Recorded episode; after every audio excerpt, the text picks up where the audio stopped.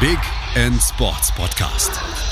Wissenswertes aus der Welt des Sports mit Patrick Hoch auf meinsportpodcast.de.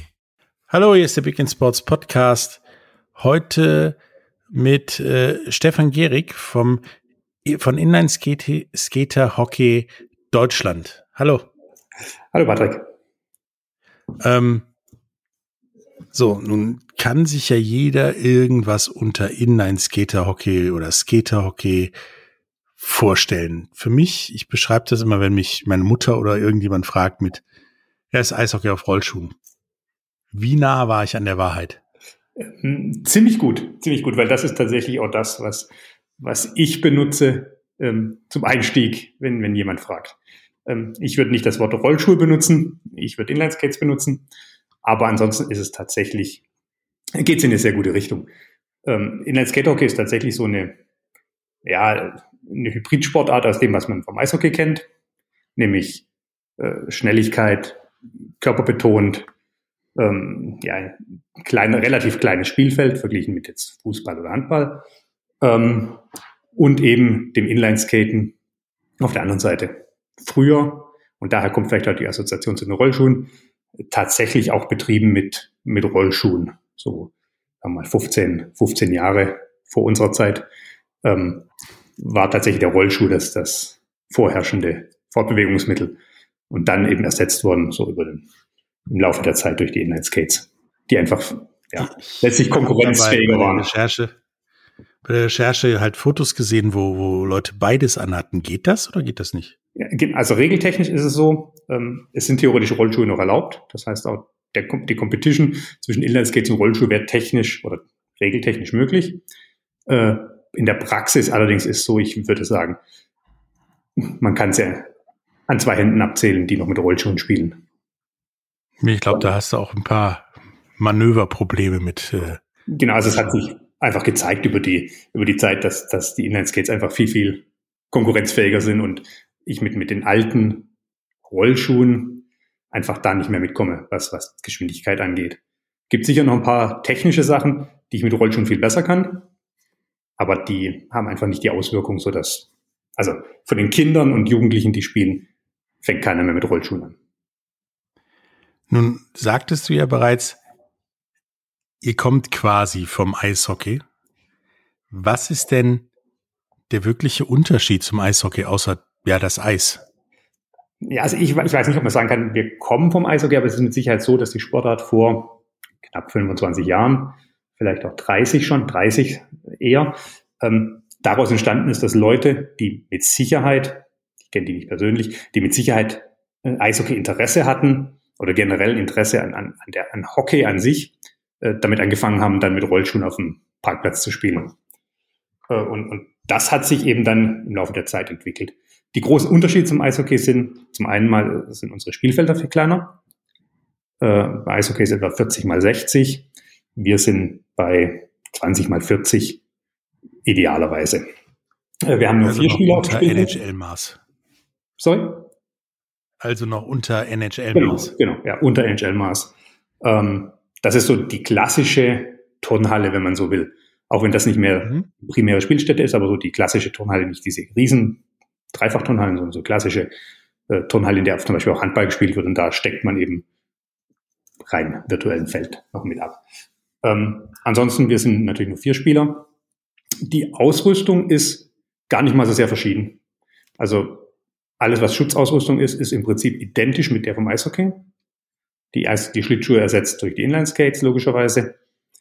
Und rein optisch ist so, dass viele Mannschaften oder einige Mannschaften eben nicht auf dieses klassischen Eishockey-Look setzen mit, mit kurzer Hose und Stutzen, sondern eben lange Inline-Hosen wie im Inline-Hockey zum Beispiel tragen. Ähm, rein von den Spielregeln her ist es schon so, dass das äh, Skaterhockey oder Inline-Skaterhockey äh, körperbetont gespielt wird, aber äh, nicht so extrem, wie man das im Eishockey kennt. Das heißt, ähm, die, die, soll ich sagen, die Schwelle zum Foul liegt einfach etwas früher bei massivem Körpereinsatz. Und was im Gegensatz zum Eishockey anders sanktioniert wird, viel härter und daher auch nicht so häufig auftritt, das sind so diese klassischen Auseinandersetzungen, wegen derer viele leider zum Eishockey gehen oder sich dafür besonders interessieren. Die gibt es im Skaterhockey jetzt so in der Form nicht. Jedenfalls nicht so schwach sanktioniert, wie sie im Eishockey sind. Also Trikot über den Kopf ziehen und die Scheiße aus einem rausprügeln geht nicht. Ja, genau. Also das wird sehr, sehr massiv bestraft. Okay, nun ist mir bei der Recherche aufgefallen, ähm, ihr habt auch einen Spieler weniger als beim Eishockey, oder? Genau, also bedingt durch die kleine Spielfeld, kleinere Spielfeldgröße sind es nur vier Spieler, also vier Feldspieler plus ein Torhüter. Es ist in der Tat so, dass es aus in der Historie gab es tatsächlich eine Zeit, in der auch sehr viel in Eishallen gespielt wurde. Also im, im Sommer die abgetauten Eishallen. Da gab es dann sozusagen eine Sonderregel, dass auf diesen Feldern mit 60 mal 30 Metern äh, fünf Spieler spielen sollten. Also fünf plus Torhüter. Äh, die Regel wurde aber irgendwann abgeschafft, weil es einfach nicht mehr relevant war. Die wenigsten Vereine, zumindest in Nordrhein-Westfalen, ähm, oder sagen wir mal, die wenigsten Vereine außerhalb Baden-Württembergs, nein, außerhalb Bayerns, Entschuldigung, ähm, spielen überhaupt in Eishallen. Deswegen war die Regel einfach nicht mehr relevant. Jetzt, jetzt wird halt in Eishallen auch mit vier Feldspielern gespielt. Ähm, macht das Spiel aber nicht unbedingt attraktiver. Nö, das sehen wir ja zum Beispiel bei dem Eishockey an dieser 4 gegen 4 Verlängerung. Das ist nicht sexy. Genau, also und, und dann muss man natürlich sagen, das Eishockey ist immer noch schneller, weil einfach die Spieler schneller sind äh, auf dem Eis und das nochmal eine Stufe runter reduziert in der Geschwindigkeit, das ist nicht mehr sehr ansehnlich. Das macht den Reiz von, von Skaterhockey an sich aus. Insbesondere dann, wenn es auf diesen 20 mal 40 Meter großen Flächen gespielt wird, da ist einfach sehr, sehr viel Action, sehr, sehr viel Körperkontakt, sehr, sehr viel auf engem Raum, was auch sehr viel technische Finesse voraussetzt. Und, und das macht es dann tatsächlich auch auf einem anderen Level konkurrenzfähig zum Eishockey, wo ich eben, sagen wir mal, andere Aspekte habe, die, die beim Eishockey faszinierend sind. Und bei uns ist eben so dieses Spiel auf dem engen Raum ähm, mit sehr viel Körperkontakt, jetzt nicht sehr hartem Körperkontakt oft, aber im Prinzip ist immer irgendwo Körperkontakt da und das macht es natürlich sehr, sehr rasant und, und sorgt auch für sehr, sehr viele Torchancen mit entsprechend vielen Toren. Allerdings ähm, weniger Tore zum Beispiel, wie man sie vielleicht vom, vom Inline-Hockey kennt, ähm, wo durch fehlenden Körperkontakt und auch durch größere Flächen es einfach so ist, dass die Chance viel, viel höher ist, dass, äh, dass ich eine wirklich sehr gute Torchance habe und die dann auch reinmache die Ergebnisse sind, glaube ich, ein bisschen niedriger wie die beim Inline-Hockey im Schnitt. Ähm, nun ist mir auch aufgefallen, dass es so ein, zwei andere Regeln gibt. Bei euch gibt es auch einen Freistoß und gelbe Karten und so? Genau. Also das ist so ein bisschen was, wo man, ja, da, da wird auch sehr häufig darüber diskutiert, vor allem von, von Spielern, die dann tatsächlich aus dem Eishockey-Bereich kommen. Ähm, beides hat historische Gründe. Ähm, die Karten kommen so ein bisschen, also es gibt neben der gelben Karte gibt es auch die, die rote Karte und die gelb-rote Karte, die aber ja eins zu eins übersetzt werden können mit rote Karte gleich Matchstrafe im Eishockey, äh, gelbe Karte gleich Disziplinarstrafe im Eishockey und gelb-rote Karte gleich Spieldauer Disziplinarstrafe im Eishockey. Ähm, dass es Karten sind, kommt so ein bisschen aus der Historie, das ist auch zu Beginn der Sportart, so vor 30 Jahren, wie vorhin gesagt, ähm, Einflüsse auch aus dem Rollhockey gab, dem klassischen Ringhockey, ähm, ja, wie man es vielleicht noch von alten Aufnahmen kennt, alle auf, auf Rollschuhen, kurze Schläger, äh, vielleicht heute ein bisschen Sportart, die ein bisschen aus der Zeit gefallen ist, aber immer noch existiert. Und die hatten durch Einflüsse auch auf Skaterhockey. Und daher kommen die Karten. Ähm, der Freistoß, da muss ich tatsächlich jetzt passen, woher der in Original kommt, weil seit ich bei dieser Sportart bin, ist er da drin und gehört einfach dazu, wie beim Fußball der Freistoß oder der Elfmeter und ist so als, als kleinstmögliche Strafe zu verstehen.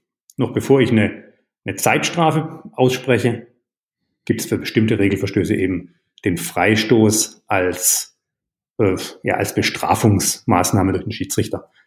Nicht ganz unumstritten zugegebenermaßen, aber eben aktuell Teil der Sportart. Für was zum Beispiel gibt's denn diesen Freistoß? Für, für, für, für so ein Halten, also für so ganz kleine Strafen oder? Also weniger für körperliche Fouls, sondern für so Dinge wie ähm, ein Pass, den ich mit der Hand spiele. Ach so. Oder den Ball absichtlich über die Bande schießen. Also eher solche, ja, also nichts, was mit, mit Körperfouls zu tun hat.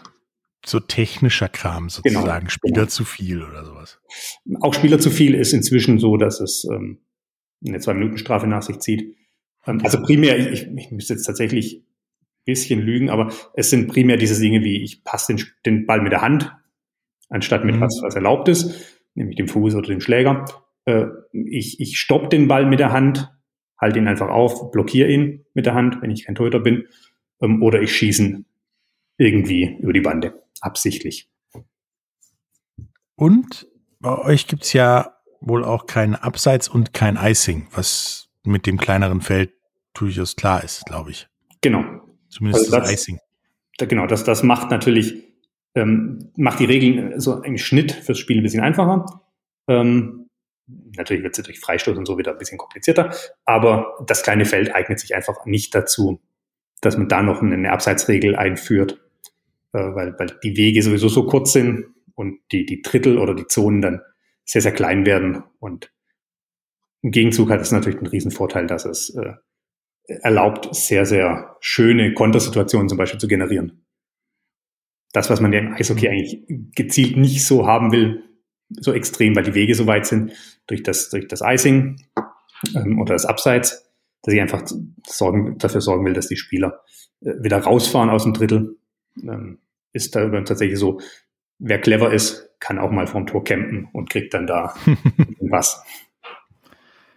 Ähm, ich spiele auch dreimal 20 Minuten wie Eishockey, aber was mir aufgefallen ist, ist, im Gegensatz zum Eishockey, die Uhr bleibt nicht immer stehen.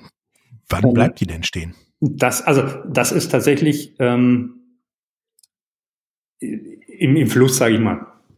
Ähm, ursprünglich war tatsächlich die Regel so, ähm, ganz einfach gesagt, der Schiedsrichter entscheidet, wann er denn die mhm. Zeit gestoppt haben will. So ein bisschen eine Mischung aus dem, was man Eishockey kennt und von dem, was man Fußball kennt. Fußball läuft die ganze Zeit durch und der Schiedsrichter entscheidet anhand von seinem Gefühl über die Nachspielzeit. Ähm, war es bei uns auch. Ähm, wir, der Schiedsrichter musste halt entscheiden, hm, dauert das jetzt länger, was hier zu regeln ist, oder geht es gleich weiter? Ähm, ich weiß nicht mehr genau seit wann, aber äh, noch nicht allzu lang her, haben sich die Vereine aber ganz klar dafür ausgesprochen, dass wir mit gestoppter Zeit spielen. Und äh, so ist das jetzt auch in allen Ligen. Dass ganz normal wie im Eishockey auch die Zeit immer angehalten wird. Okay. Ähm, jetzt haben wir euch mal kurz, ja, Inline-Skater-Hockey erklärt. Ähm, wenn wir gleich aus der Werbung zurückkommen, reden wir mal drüber, wie das so in Deutschland abgeht, ähm, was auch vielleicht der Unterschied zum Inline-Hockey ist, weil das immer in, in Verbindung gesprochen wird. Ähm, bis gleich. Schatz, ich bin neu verliebt. Was? Da drüben. Das ist er. Aber das ist ein Auto. Ja, eben. Mit ihm habe ich alles richtig gemacht. Wunschauto einfach kaufen, verkaufen oder leasen. Bei Autoscout24. Alles richtig gemacht. Wie baut man eine harmonische Beziehung zu seinem Hund auf? Puh, gar nicht so leicht. Und deshalb frage ich nach, wie es anderen Hundeeltern gelingt, beziehungsweise wie die daran arbeiten. Bei Iswas Dog reden wir dann drüber. Alle 14 Tage neu mit mir, Malte Asmus und unserer Expertin für eine harmonische Mensch-Hund-Beziehung, Melanie Lippisch. Iswas Dog mit Malte Asmus. Überall, wo es Podcasts gibt.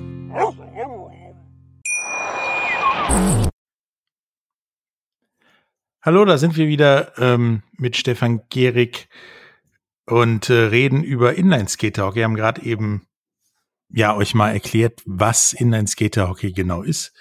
Ähm, nun sagtest du ja auch schon im Unterschied zum Inline-Hockey. Wo ist denn da der Unterschied? Denn bei meiner Recherche hatte ich das Gefühl, das weiß nicht jeder so richtig. Was ist der Unterschied?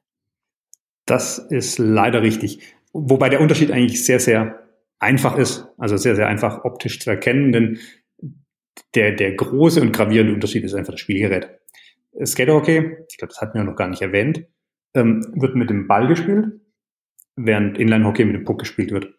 Und das ist so nach außen hin der, der gravierendste Unterschied. Es gibt natürlich noch ein paar Unterschiede im Detail. Ähm, Im Inline-Hockey zum Beispiel ist Körperkontakt als, als taktisches Mittel nicht erlaubt. Jedenfalls nach Regeln. Manchmal sieht das in der Praxis optisch anders aus. Ähm, aber das, der große Unterschied ist einfach das Spielgerät. Der Puck im Gegensatz zum Skaterhockey mit dem Ball. Okay, im Prinzip ist es aber sonst fast die deckungsgleiche Sportart, außer dass das eine, sag ich mal, eher für Zärtere ist und das andere äh, für die Anführungsstrichen harten mit Puck. Andersrum. Äh, andersrum, genau. Ähm, das Jein, ähm, natürlich gibt es jetzt im Detail, insbesondere was, was, wenn wir dazu gehen, darüber zu sprechen, wie, wie wird die Sportart organisiert, ähm, gravierende Unterschiede in Deutschland.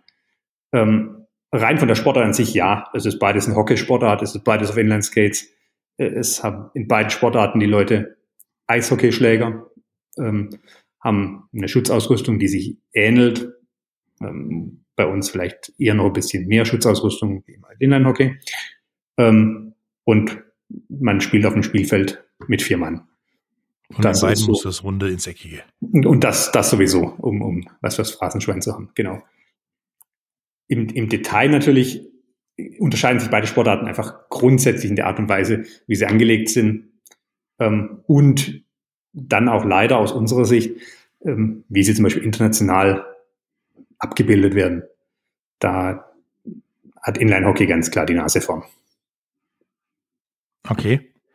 Ähm, das ist ein guter Stichpunkt. Ähm, wie läuft das denn mit, mit der Internationalität bei euch? Ähm, nun kenne ich das ähm, aus Nordamerika, da gibt's halt irgendwo draußen immer wieder so Eisflächen, die werden, wie du schon gesagt hast, abgetaut im Sommer und dann wird da ja irgendeine Form, entweder Inline oder Skaterhockey gespielt. Ähm, und gefühlt sind die aber auf einem anderen Planeten als die Leute, die das hier machen. Ähm, wie sieht das denn aus international? Was ist da populärer, beziehungsweise wie, wie, wie läuft das?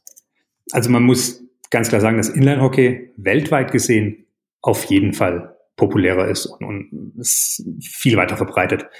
Ähm, das sieht man schon daran, dass Inline-Hockey äh, zum Beispiel eine Weltmeisterschaft veranstalten kann, äh, im Rahmen der World Games stattfindet ähm, und dann mit Teams aus Indien, Neuseeland, äh, Brasilien, äh, was weiß ich. Das sind Sachen, mit denen das Inline-Hockey ganz klar punkten kann. Einfach ja, aus der Historie A ist es eben sehr, sehr Eishockey-affin, ähm, was dazu führt, dass beinahe alle Eishockey ja, Eishockey-Länder, wenn man das so bezeichnen will, ähm, auch im Inline-Hockey irgendwie aktiv sind. Und dazu kommt noch ein ganz wichtiger Faktor, der, der erklärt, warum so viele Länder, die Eishockey, Eishockey-Bezug haben, im Inline-Hockey aktiv sind. Inline-Hockey ist von, von Grund auf, so wie es derzeit gespielt wird, fast weltweit, gibt wenige Ausnahmen, eine Sportart, die eigentlich dazu ausgelegt ist, im Sommer gespielt zu werden, so als Überbrückung, wenn man jetzt ein bisschen bös formuliert, als Überbrückung für die eishockeyfreie Zeit. Das heißt, ich okay baue im Prinzip grundsätzlich darauf, dass ich Eishockeyspieler da einbinde, die im Prinzip im Winter Eishockey spielen oder in der Eiszeit Wind, äh, Eishockey spielen und im Sommer eben ja als Hobby äh, Inline-Hockey letzten Endes. Mit Ausnahme, gibt mit Ausnahme, gibt natürlich in Amerika äh, Profiligen auch im Inline-Hockey. Äh, aber so der, der Schnitt ist einfach so, okay, die Länder, die Eishockeyspieler haben, schicken die oder die Eishockeyspieler gehen gerne im Sommer Inline-Hockey spielen weil auch die, die ganze Struktur darum äh, so gebaut ist.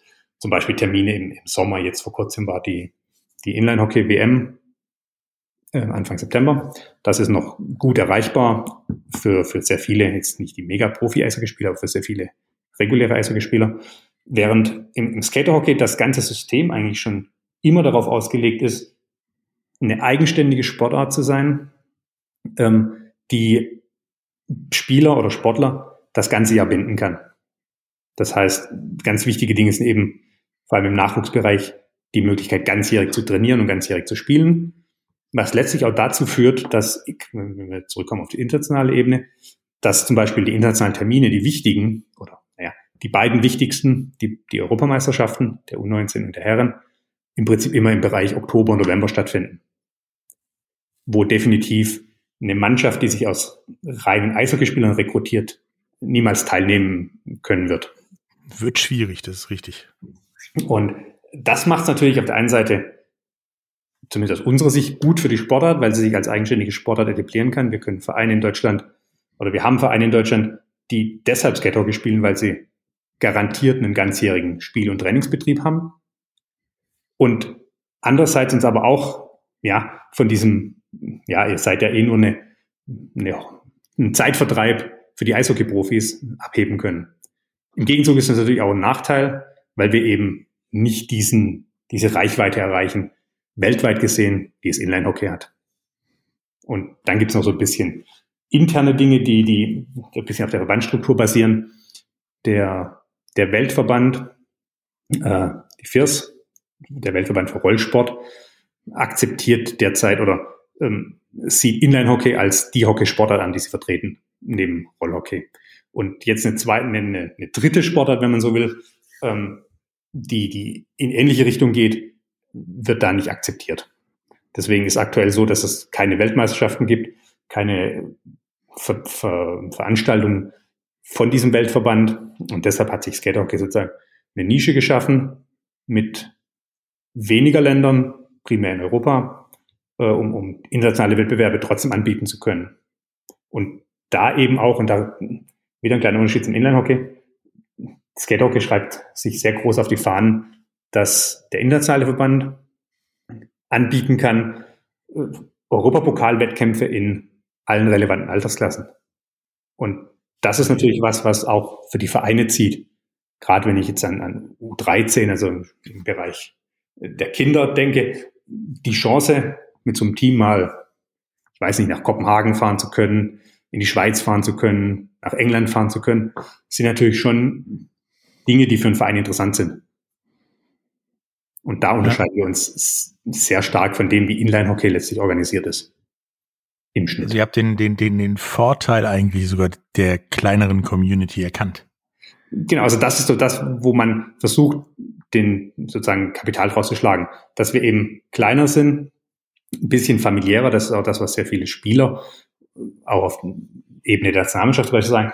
Das ist schon so, dass durch das, dass es eine kleine Community, kleinere Community ist, dass es einfach viel, viel familiärer zugeht und wir aber dennoch Wettkämpfe bieten können, die, die auch sportlich herausfordernd sind. Auch wenn, und das muss ich leider sagen, auch wenn natürlich so dieses große Highlight, oh, Weltmeisterschaft oder äh, World Games Teilnahme fehlt. Ja, aber den, das, den Nachteil, in Anführungsstrichen, haben ja eine ganze Menge Sportarten. Ähm, nun komme ich oder wir aus äh, NRW und damit hier ist ja Skaterhockey-mäßig eine Menge los. Ähm, da gibt's gute Teams in Düsseldorf und Kars und Köln und so. Wie sieht das denn allgemein in Deutschland aus? Ist das nur so ein regionales Ding, dass ich hier Glück habe, das alles vor der Tür zu haben und Leute im Süden, na, eher so nicht? Oder ist das gut aufgeteilt und ihr könnt ja eine einigermaßen wettbewerbsmäßigen Betrieb äh, anbieten mit erster Bundesliga, zweiter Bundesliga, Regionalliga und was da so alles zugehört? Im Prinzip äh, beides ja. Also zum einen ist so, äh, es ist schon so, dass wer in NRW ist, hat schon den sehr großen Vorteil, dass es dort die größte Vereinsdichte gibt. Vor allem in diesem Ballungsraum von, ich sage mal, von Köln über Duisburg bis Essen. Äh, da ist, ist mit Sicherheit so die, der Kern der Skatehockey-Community zu Hause. Ähm, daneben gibt es natürlich eine sehr, sehr gute und sehr, sehr große auch Community oder, oder Stamm an, an Mannschaften im, im bayerischen Raum äh, und im Bereich Berlin, Brandenburg bis hoch äh, Mecklenburg-Vorpommern. Das sind so die, die größten Zentren, insbesondere Berlin, Bayern und, und Nordrhein-Westfalen, wo, es, wo sich die meisten äh, Skatehockey-Vereine konzentrieren. Es gibt Vereine in Baden-Württemberg, in Hamburg, in Hessen, Schleswig-Holstein äh, und was auch immer. Es gibt sicher ein paar Bundesländer, in denen es keine Vereine gibt. Saarland zum Beispiel fällt mir keiner ein. Ähm, aber letztlich ist schon so, dass, dass diese Flächenländer ein bisschen darunter leiden, ähm, gerade Bayern und Baden-Württemberg, dass die Wege auch so weit sind zwischen den Vereinen. Also es ist eben nicht so wie im Fußball, wo ich in jedes Dorf fahren kann und da gibt es mindestens einen Sportverein. Ähm, da sind wir natürlich weit davon entfernt. Aber es ist schon so, dass man schon von einem flächendeckenden Spielbetrieb sprechen kann, auch wenn es blinde Flecken gibt. Was die Ligastruktur angeht, ist tatsächlich so, ähm, wir bieten oder der Verband bietet eine erste Bundesliga an. Das ist deutschlandweit die zehn besten Mannschaften, die in einer ganzjährigen Saison von etwa März bis sagen wir Oktober die reguläre Saison, ja, September die reguläre Saison spielen und danach eine Playoff um die deutsche Meisterschaft. Äh, da sind natürlich auch die, die NRW-Vereine vorherrschend, aber es ist auch mit, mit Augsburg ein bayerischer Verein, Bissendorf ein niedersächsischer Verein, Berlin ein, ein Berliner Verein. Äh, das muss ich, kriege ich garantiert gleich Prügel, weil ich irgendeinen vergessen habe. Ähm, aber primär eben NRW plus diese, diese Top-Teams aus, aus diesen drei Bundesländern. Ähm, darunter gibt es zwei zweite Ligen, die sich normalerweise in Nord und Süd aufteilen. Dieses Jahr ist alles ein bisschen anders durch die, durch die Corona-bedingte verkürzte, äh, Corona-bedingt verkürzte Saison. Aber grundsätzlich ist so eine Nord- und eine Südliga in der zweiten Bundesliga. Darunter gibt es Regionalligen, ähm, wobei die Regionalligen nicht alle von, von uns als Verband gemanagt werden, sondern da ist tatsächlich so, zum Beispiel Bayern betreibt die eigene Regionalliga, Baden-Württemberg betreibt eine eigene Regionalliga, äh, der Bereich Berlin-Brandenburg betreibt auch eine eigene Regionalliga. Und was darunter kommt, ist dann tatsächlich sehr stark abhängig vom zuständigen Landesverband. In NRW zum Beispiel folgen darunter im Herrenbereich Landesligen, meistens drei. Ich glaube, dieses Jahr sind es nur zwei Corona-bedingt. Ähm, das ist im Prinzip der Herrenspielbetrieb. Ne, daneben bieten wir eine Damen-Bundesliga und eine zweite Damenliga. Ähm, hier gibt es im Landes- oder in, in den Landesverbänden oder in den Bundesländern keinen Eigenspielbetrieb. Da ist sozusagen die erste und zweite Damenliga, die erste Damen-Bundesliga und die zweite Damenliga die einzigen Damenligen. Und darunter im Nachwuchsbereich hängt es wieder sehr stark vom, vom Bundesland ab. Die ISAD als Dachverband hat aus historischen Gründen auch den Spielbetrieb in NRW unter, unter sich. Und hier gibt es eben im Prinzip Ligen in allen Altersklassen U19, U16, U13, U10, ähm, jeweils in ein, nee, jeweils in zwei Leistungsklassen, erste und zweite Liga, mit Ausnahme der U10, die grundsätzlich nur in einer Leistungsstufe spielt, in der sogenannten Bambini-Liga. Okay, damit du übrigens äh, keinen Ärger kriegst, weil du jemanden vergessen hast, ähm, wir verlinken in den Shownotes äh, einen Link zur Skater Hockey Bundesliga. Dann ist, glaube ich, jeder zufrieden. Das ist sehr gut, das, das ist gut. Klingt gut. Ähm, ich glaube, also ich persönlich weiß jetzt genau, worum es geht ähm, und unsere Zuhörer auch. Wenn ich jetzt anfangen möchte, Skaterhockey zu spielen, hast du da noch irgendwelche Tipps, wie ich das kann, wie die Leute das machen möchten, ähm, wo sie rausfinden, wo jetzt ihr vielleicht im Saarland ihr Verein ist? Die einfachste Art, also es sind zwei Dinge. Wenn ich natürlich in der Gegend bin, in der es schon Skaterhockey gibt, ist die erste Anlaufstelle ähm, die Webseite des Verbands, ähm, auf der ich sozusagen alle registrierten Vereine, die in irgendeiner Weise in irgendeiner Liga, auch äh, möglicherweise nur in einer Liga im Bundesland spielen, aufgelistet sind und ich mir da sozusagen den Kontakt raussuchen kann.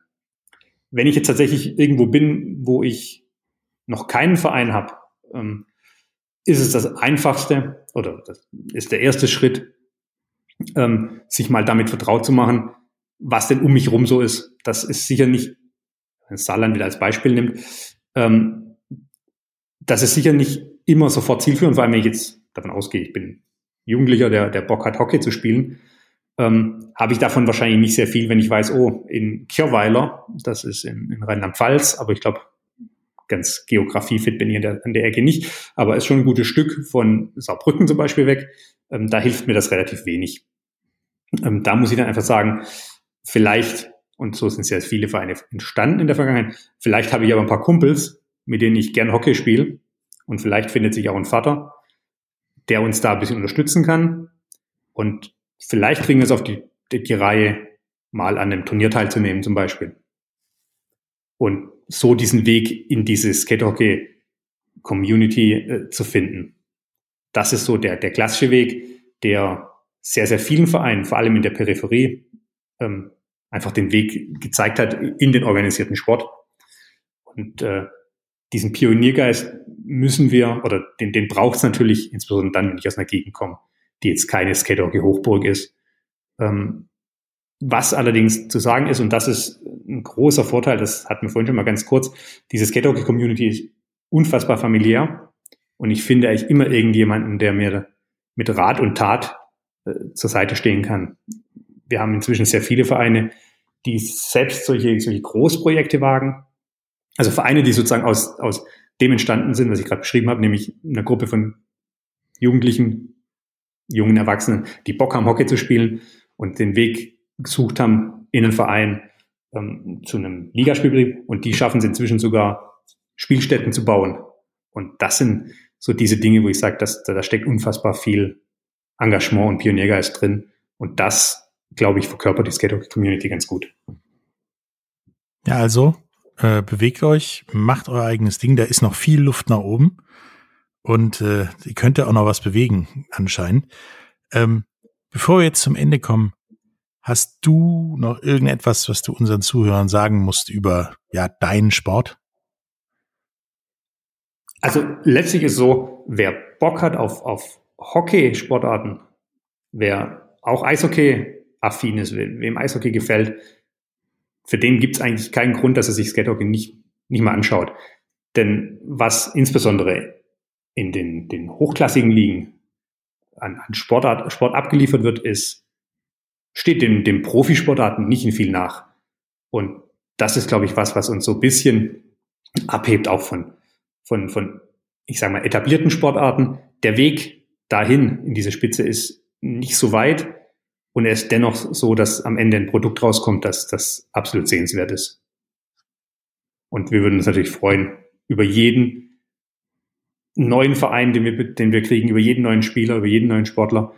Denn für diese kleinen Sportverbände, wie auch wir es sind, ist es einfach entscheidend, dass, dass, dass wir eine Community aufbauen können, die in irgendeiner Weise was Besonderes ist. Und ich glaube, da haben wir wirklich gute Voraussetzungen für. Ja, das kann ich nur bestätigen. Ähm, wie gesagt, wir leben hier im Ballungszentrum des Skaterhockeys sozusagen. Ich habe allein in meinem Freundeskreis vier oder fünf Leute, die schon mal einen Europapokal gewonnen haben. Eben Skaterhockey. Das ist sehr gut. Ähm, deswegen gibt das eine Chance. Wenn ihr Rollstuhl laufen könnt und hockeyaffin seid, ist das sowieso ein Ding für euch. Äh, es hat mir viel Spaß gemacht, Stefan. War ähm, mehr über Skatehockey zu erfahren und vor allen Dingen auch die Unterschiede zum Rest der rollenden Hockeyfamilie sozusagen endlich mal zu verstehen. Danke. Sehr gut. Vielen Dank. Ich habe zu danken. Bis dann. Tschüss. Danke. Ciao. Dir hat dieser Podcast gefallen? Dann klicke jetzt auf Abonnieren und empfehle ihn weiter. Bleib immer auf dem Laufenden und folge uns bei Twitter, Instagram und Facebook. Mehr Podcasts aus der weiten Welt des Sports findest du auf meinsportpodcast.de. Schatz, ich bin neu verliebt. Was? Da drüben. Das ist er. Aber das ist ein Auto. Ja, eben. Mit ihm habe ich alles richtig gemacht. Wunschauto einfach kaufen, verkaufen oder leasen. Bei Autoscout24. Alles richtig gemacht.